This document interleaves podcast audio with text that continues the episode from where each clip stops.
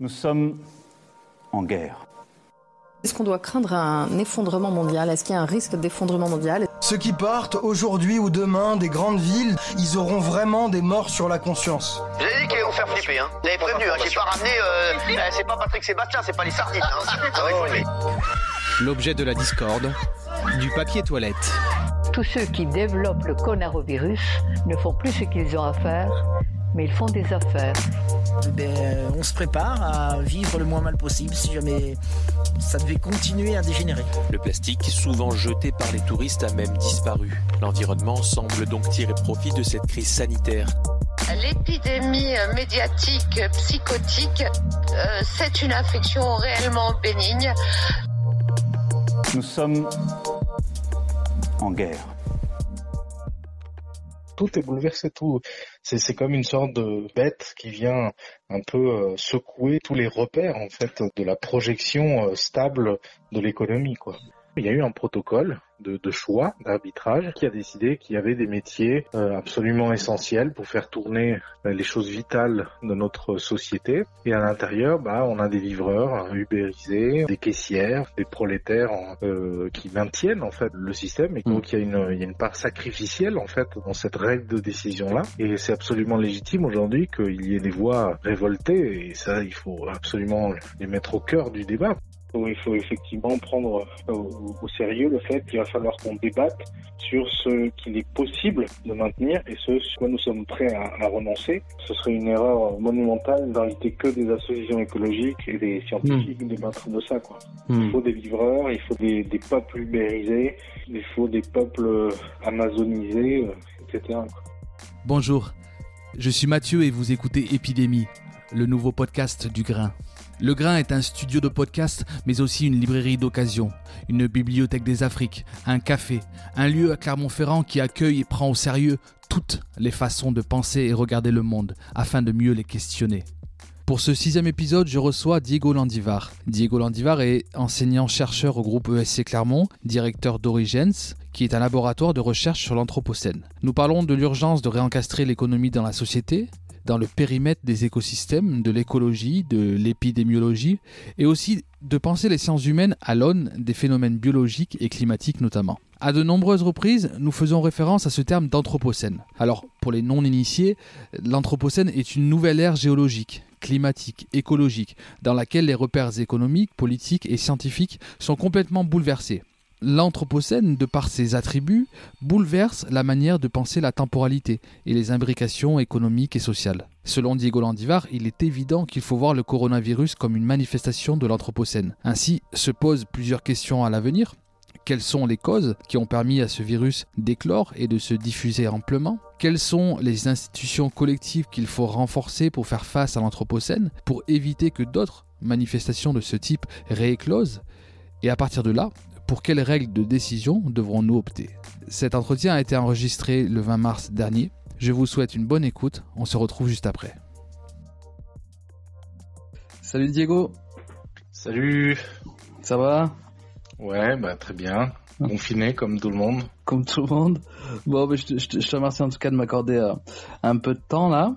J'ai vu sur ton Facebook tu avais posté un, graphique avec des courbes. Alors, est-ce que du coup, toi, tu les, euh, relis ça justement à tous les travaux que tu mènes sur euh, l'anthropocène, notamment avec Origins Alors, juste pour euh, préciser le contexte, donc cet article que j'ai posté euh, provient donc d'un travail qui est fait aujourd'hui par une équipe d'épidémiologistes britanniques et qui sont en première ligne sur l'analyse du coronavirus. Donc c'est l'équipe du professeur Neil Ferguson qui est aujourd'hui un personnage central parce que c'est lui qui est en train de proposer euh, euh, des modélisations de la de l'épidémie, euh, voir un peu quels sont les scénarios de sortie de, de la situation. Et, euh, donc euh, il offre comme ça un certain nombre de, de trajectoires possibles de, de, la pandémie. Et, euh, ce qui est intéressant dans ce dans cet article scientifique, hein, c'est qu'il donne plusieurs plusieurs scénarios. bien évidemment, il y a celui de l'immunité globale qui consiste effectivement à ce que la population d'une nation, d'un pays atteigne un niveau d'infection qui lui permette de lui-même collectivement de pouvoir en fait créer un système immunologique face au virus. Une autre option qui est celle qu'on est en train de suivre en ce moment, qui est celle du, du confinement. il y a l'option du vaccin avec des échéances plus ou moins longues selon là aussi les différentes issues possibles des investigations sur ce sur ce plan-là. Un des scénarios qui m'a interpellé, c'est quand il évoque justement qu'il y a une possibilité, hein, euh, donc c'est toujours avec euh, des probabilités que ça marche, euh, mais il y a, y, a, un certain nombre de possibilités qui indiquent que bah, le confinement empêche effectivement la propagation du virus, mais empêche aussi l'atteinte d'une immunité globale et qu'on peut s'attendre à ce qu'il y ait des épisodes de renouveau de l'épidémie de manière séquentielle jusqu'à ce qu'on trouve le, le, le, vaccin. Et donc euh, à partir de là, euh, bah, justement, il y a une possibilité pour que euh, il y ait des épisodes de confinement, déconfinement, puis reconfinement, déconfinement, etc. Ce qui serait d'une part inédit d'un point de vue des conséquences en termes d'organisation sociale, politique, économique, mais aussi inédit sur le plan euh, bah, des de sanitaire. Quoi. Mmh. Donc, euh, donc euh, ce scénario-là, il, il, met en évidence un certain nombre de, de cycles qui sont liés au virus. Et, moi, la question qui m'a intéressé, c'est de dire comment justement aujourd'hui les systèmes économiques, les systèmes industriels, les systèmes technologiques vont devoir réagir à ce virus et euh, euh, le commentaire que j'avais fait sur Facebook, c'est de dire qu'en économie, il y a euh, une longue tradition qui s'est intéressée au cycle économique. Et ces cycles économiques, c'est quoi? Bah, C'est tout simplement des économistes qui ont étudié les phases de croissance, développement, puis les phases de récession ou de stagnation des économies dans le monde. C'est une vraie école de pensée, il y a beaucoup de gens qui sont intéressés à ça. Et donc, tu as plusieurs économistes euh, tout au long de l'histoire économique qui ont euh, proposé des modèles avec des cycles plus ou moins longs. Euh, il y a des cycles qui durent 50 ans, 60 ans. C'est-à-dire, voilà, il y a une grande phase d'expansion technologique. Par exemple, nous, on serait en ce moment sur sur une phase, sur un cycle économique porté par encore aujourd'hui par les nouvelles technologies, Internet, etc. Et, et justement, Ensuite, il y a des phases de récession parce que bah, la technologie, elle commence à, s'épurer, etc.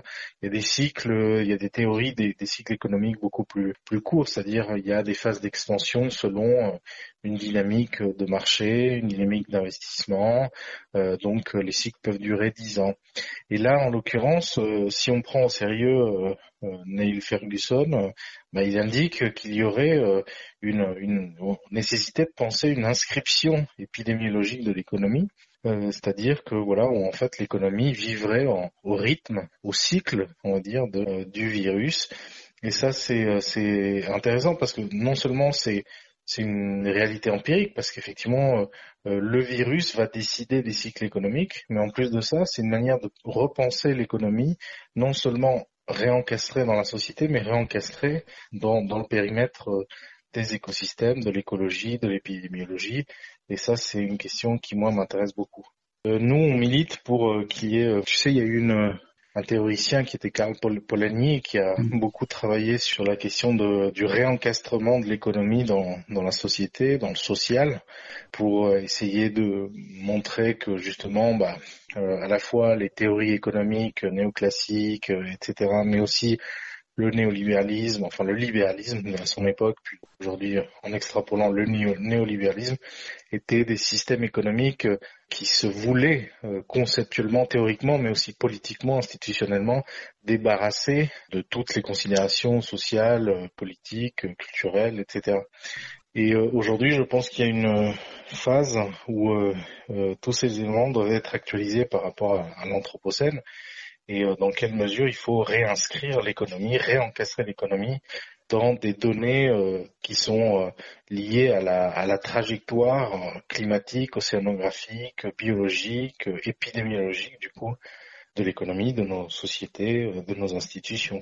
Plus basiquement, en fait, tout simplement, l'idée ici, chez Origins notamment, c'est de dire dans quelle mesure il y a aujourd'hui urgence à penser la société, les sciences humaines, à l'aune de, des phénomènes euh, biologiques, climatiques, euh, etc. C'est chercher justement à, penser euh, autrement, ou, je dirais même épistémiquement, quoi, épistémologiquement, le, le, cadre de, de réflexion, quoi. Euh, une chose, par exemple, très très intéressante, c'est qu'aujourd'hui, beaucoup parlent d'une crise, hein, la crise du coronavirus, la crise du Covid, etc. Mm-hmm. Je pense que l'anthropocène, justement, bouleverse euh, toutes ces notions, ces, ces concepts qu'on a eu l'habitude de prendre comme euh, stables et inaliénables.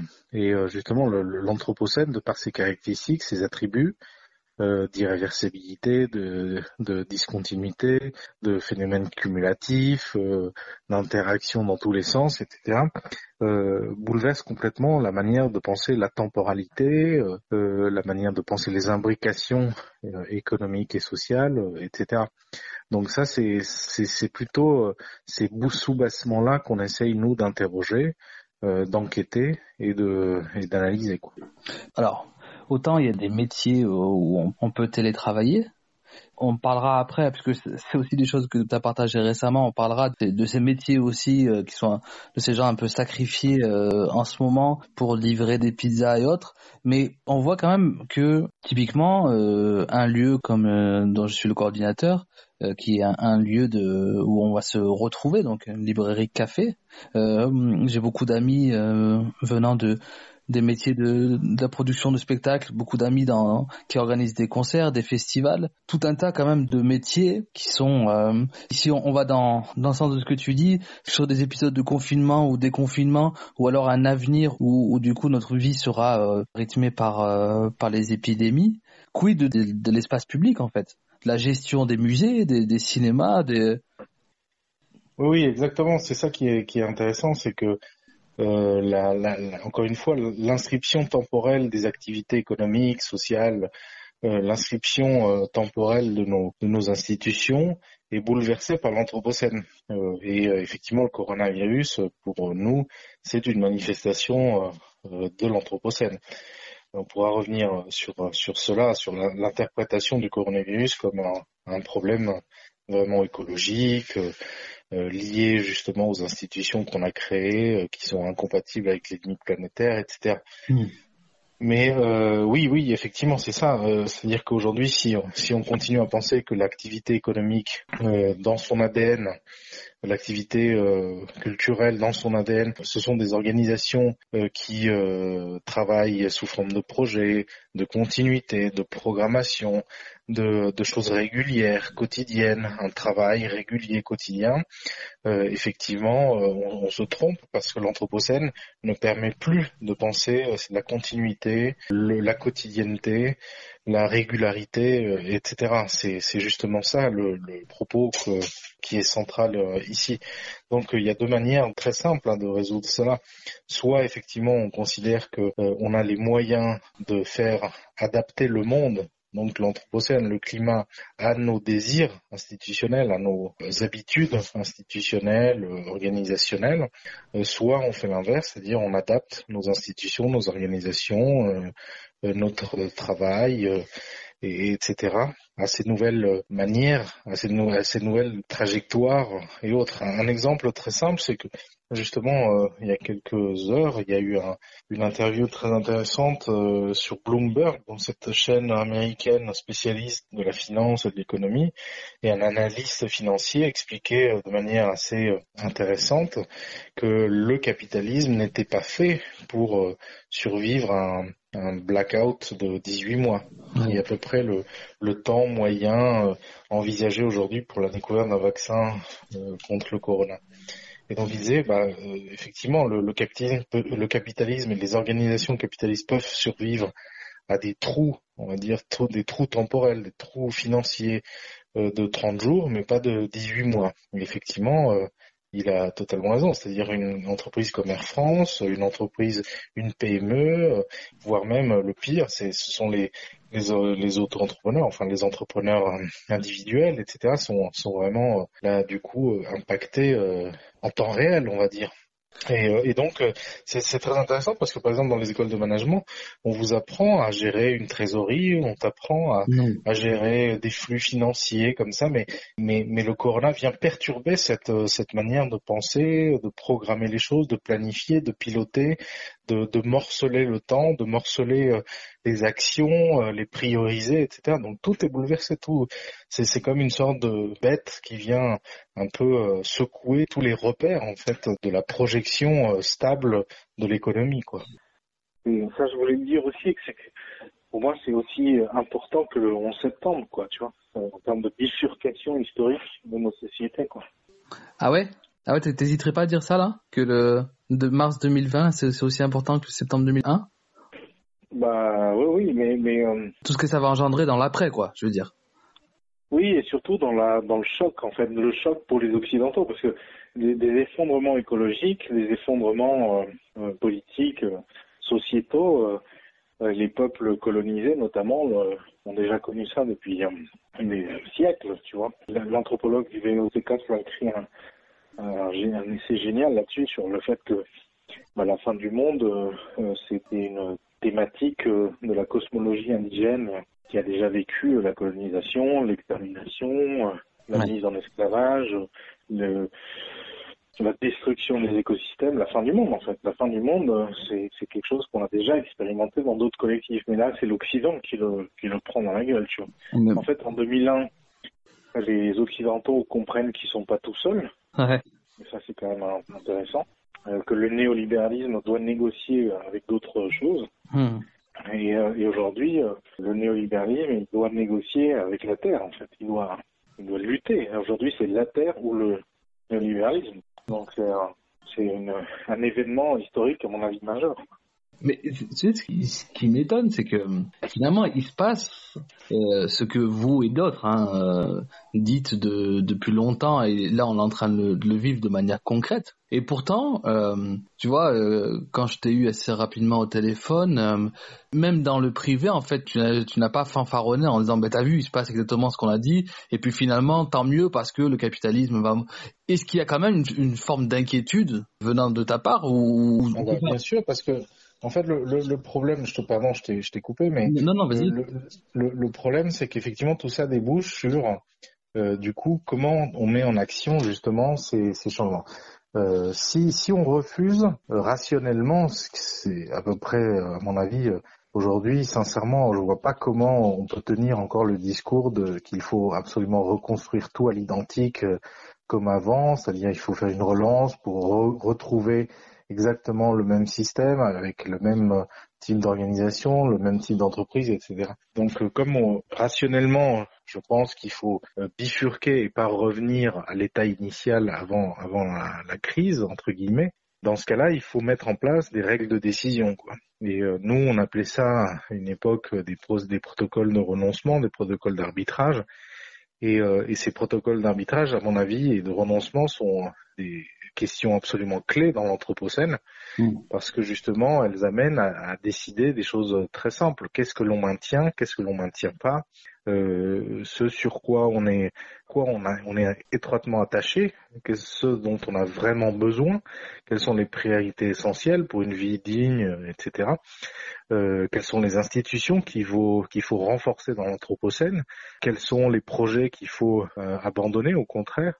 Et ça, euh, euh, bah déjà, il y a une première question qui est la question démocratique. Qui euh, est invité pour réfléchir à ces protocoles, à ces décisions, c'est à, à, à l'édiction de ces nouvelles règles de décision et, euh, et bien évidemment, si aujourd'hui on donne les protocoles de renoncement à des euh, cadres de règles de décision qui sont celles héritées du, du néolibéralisme, bah, systématiquement, c'est ce qui se passe aujourd'hui. Hein. Mm. Il y a eu une règle de décision, il y a eu un protocole de, de choix, d'arbitrage qui a été fait par euh, le gouvernement et qui a décidé qu'il y avait des métiers absolument essentiels pour faire tourner à minima les choses vitales de notre société. Hmm. Et à l'intérieur, bah, on a des livreurs ubérisés, on a des bah, des caissières, on a des, des prolétaires qui maintiennent en fait le système et qui du coup qui sont exposés. Hmm. Donc il y, a une, il y a une part sacrificielle en fait dans cette règle de décision là. Hmm. Et c'est absolument légitime aujourd'hui qu'il y ait des voix révoltées, et ça, il faut absolument les mettre au cœur du débat parce qu'elles indiquent justement le problème. quoi. C'est ça qu'il faut résoudre comme, comme problème aujourd'hui. Quelle est la règle de décision sur ce qu'il faut maintenir et ce, sur quoi il faut renoncer dans l'anthropocène? Euh, Donc, euh, bien évidemment, euh, aujourd'hui, on le voit bien, hein, c'est les institutions desquelles on est le plus dépendant, bah, c'est les hôpitaux, c'est les systèmes sanitaires, c'est les systèmes de soins, c'est les systèmes de protection etc. Et lesquelles il faut euh, abandonner, bah, bien sûr celles qui ne sont pas concernées par cette vitalité-là euh, qui permet de faire tenir la société euh, face à un virus, par exemple. Est-ce que ce virus, pour toi, tu le dis clairement que c'est la résultante d'une surexploitation de la, de la Terre par l'homme, pour le dire très très vite en fait? Bah, disons qu'il y a plusieurs choses dans, dans, le, dans la lecture écologique du virus. Il y a quand même une convergence pour dire qu'à minima, bah, il y a une grande partie des virus aujourd'hui qui sont dus par exemple à la déforestation, à l'éclosion de zoonoses, donc ces, ces, imbrications entre les territoires urbains et les territoires euh, sauvages. Il y a une pression sur les écosystèmes tels que, bah, du coup, on, on génère des tensions euh, euh, biologiques, des tensions euh, épidémiologiques, etc. Euh, et sans parler justement de tous les tous les mécanismes institutionnels, les infrastructures que l'on a créées et qui permettent en fait aux, choses de se déplacer rapidement, immédiatement, et donc de créer une, sensibilité et ne pas permettre aux, aux collectifs, aux collectifs humains, mais aux collectifs non humains, de créer leur propre bulle immunologique, parce qu'on en a toujours besoin, et donc c'est ça, c'est ça le problème, quoi. Donc, y a, pour moi, il n'y a pas de doute. Euh, le virus, euh, ce n'est pas juste un petit virus, manque de peau, pouf, qui a éclos et qui est parti ailleurs. Il y a une vraie euh, question écologique déjà à l'origine, dans, dans, le mécanisme d'éclosion, mais aussi dans la diffusion et, et, par ailleurs dans la défense que l'on peut mettre en exergue face à son expansion, quoi. Donc, pour moi, il n'y a pas de doute. C'est une manifestation de l'anthropocène, oui. Ça, c'est sûrement ma, dernière question. Une fois que tout ça sera passé, qu'on aura euh, un peu de recul, quel débat tu voudrais voir ouvert absolument suite à cette euh, suite à cette alors je vais pas utiliser le mot de crise du coup maintenant mais euh, tu vois suite à tous ces événements pour toi c'est quoi le débat essentiel à poser une fois tout ça passé? Ben, le premier euh, débat, c'est quand même euh, celui de savoir qu'est-ce qui s'est passé, quoi, de comprendre véritablement les origines, les racines de ce problème-là. Et, justement ne pas managérialiser la question en disant euh, on a eu un problème, on a trouvé la solution, ou on a eu un problème, on a enquêté, on a fait des analyses et on a trouvé des issues. Ce, cette manière de penser la chose sous l'angle du problem solving empêche toute réflexion sur les racines du, du, problème. Donc déjà, il faut vraiment qu'on comprenne quelles sont, qu'on cartographie très précisément comment les choses se sont passées, par où elles sont passées, pourquoi elles se sont passées, quelles sont les, les mises en évidence de, de, cette trajectoire virale. Mmh. Et, euh, et, et, quelles sont les, les, choses qui ont permis euh, à ce virus de, de, se diffuser amplement, etc. Donc ça c'est la première chose. La deuxième chose, c'est tout simplement un deuxième débat sur euh, effectivement le, la, la, question des institutions qu'il faut maintenir, qu'il faut euh, sublimer, qu'il faut euh, protéger. Et ça, c'est une question fondamentale. Quelles sont les institutions? Tu parlais de l'espace public. Quel espace public? Quelle société au sens ouais que, Quelles sont les, institutions collectives qu'il faut renforcer pour faire face à l'anthropocène? Pour éviter que d'autres manifestations éclosent et aussi pour se protéger, toujours les deux versants, la responsabilité d'un côté, l'adaptation et de l'autre, hein, mais l'adaptation au sens euh, noble du terme, pas juste l'adaptation cyclique du néo néolibéralisme, hein, mmh. une vraie adaptation structurelle, une, plutôt une redirection, nous on appelle ça une redirection écologique plutôt, et donc, euh, dans ce cas-là, il faut, il faut effectivement prendre euh, au, au, sérieux le fait qu'il va falloir qu'on débatte sur ce qu'il est possible de maintenir et ce sur quoi nous sommes prêts à, à renoncer. Hmm. Quelles sont les, les, les choses superflues que on ne peut plus se permettre, quoi.